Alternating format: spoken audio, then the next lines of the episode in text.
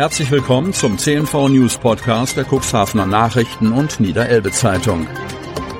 In einer täglichen Zusammenfassung erhalten Sie von Montag bis Samstag die wichtigsten Nachrichten in einem kompakten Format von sechs bis acht Minuten Länge. Am Mikrofon Dieter Büge.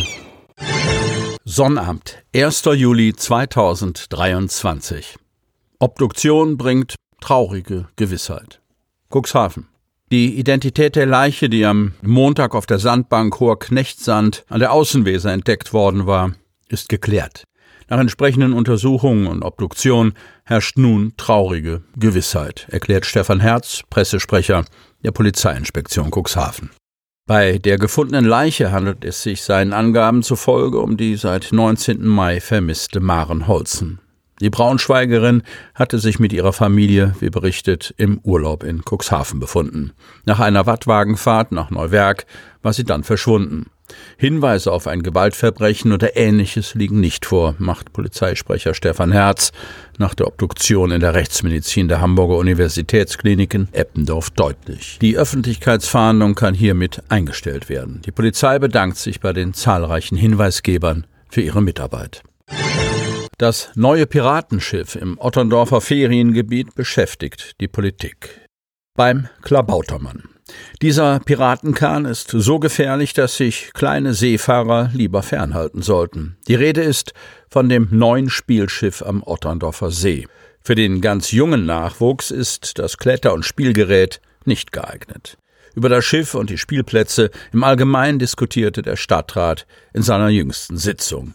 Das auf den Namen Holzpott getaufte Spielschiff im Otterndorfer Feriengebiet hat viele Fans, aber es hat auch seine Tücken. Gerade beim Ein- und Ausstieg bekommen kleinere Kinder oft Probleme, sodass schon das eine oder andere Tränchen geflossen ist. Die in den Plänen ursprünglich vorgesehene Rutschenkonstruktion sei aus technischen Gründen nicht umsetzbar gewesen, teilte der Hersteller die Firma Geppetto aus Bremen mit.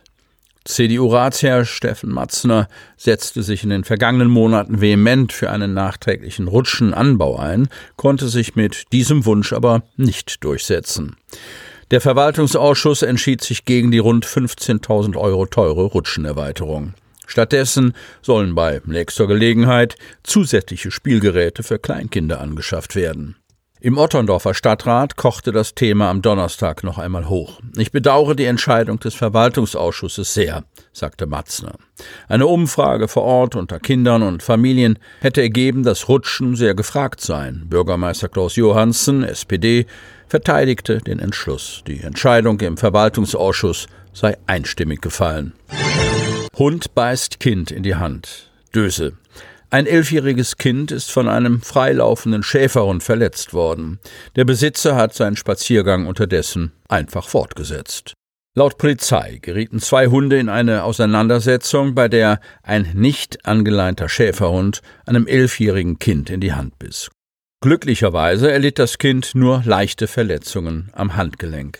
Der Vorfall soll sich laut Mitteilung der Polizei am Montag gegen 18.30 Uhr im Bereich Deichtrift ereignet haben. Ein älteres Ehepaar soll dem Jungen in der Situation geholfen haben. Der Halter des Schäferhundes entfernte sich. Zeugen, die Hinweise zum Vorfall und zum Hundehalter geben können, werden gebeten, sich bei der Polizei Cuxhaven zu melden. Dreijähriges Springpferd aus dem Stall von Stefan Aust gewinnt die Stutenschau. Wingst, die neue Miss Dobrock ist ein Springpferd und stammt aus Lamstedt. Donna Bella, gezogen vom ehemaligen Spiegel-Chefredakteur und jetzigem Herausgeber der Tageszeitung Die Welt, siegte auf der gemeinsamen Stutenschau der Pferdezuchtvereine Lantanen und Kedingen und sicherte sich damit den begehrten Titel.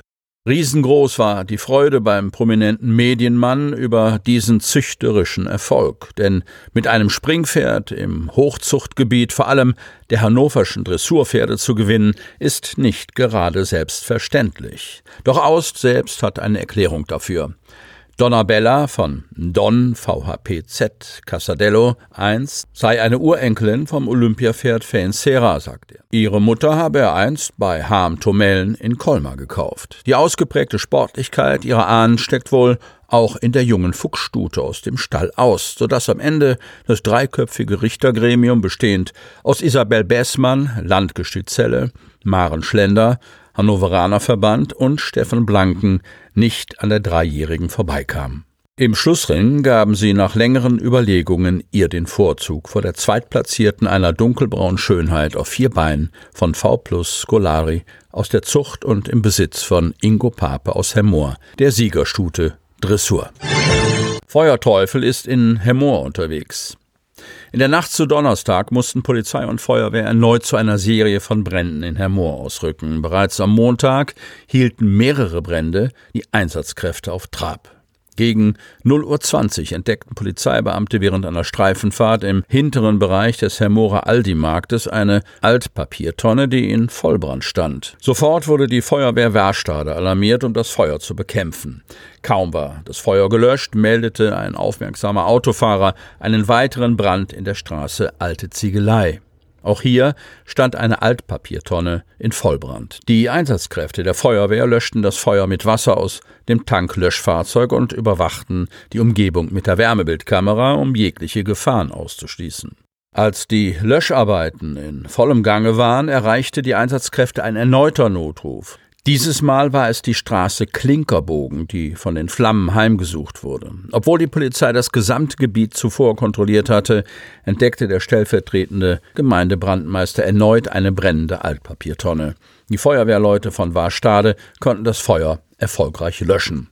Wie sich herausstellte, handelte es sich bei allen drei Bränden um vorsätzliche Brandstiftungen ähnlich den Vorfällen Montagnacht. Obwohl die Polizei Herr Mohr das gesamte Gebiet durchsuchte, fehlt von den Tätern bisher jede Spur. Die Einsatzkräfte konnten jedoch dank ihres schnellen Eingreifens verhindern, dass sich die Flammen auf andere Gegenstände oder Gebäude ausbreiteten. Der entstandene Schaden beschränkte sich somit auf die vollständig abgebrannten Altpapiertonnen. Sie hörten den Podcast der CNV Medien. Redaktionsleitung Ulrich Rode. Produktion Win Marketing. Agentur für Text, Ton und Kommunikationstraining.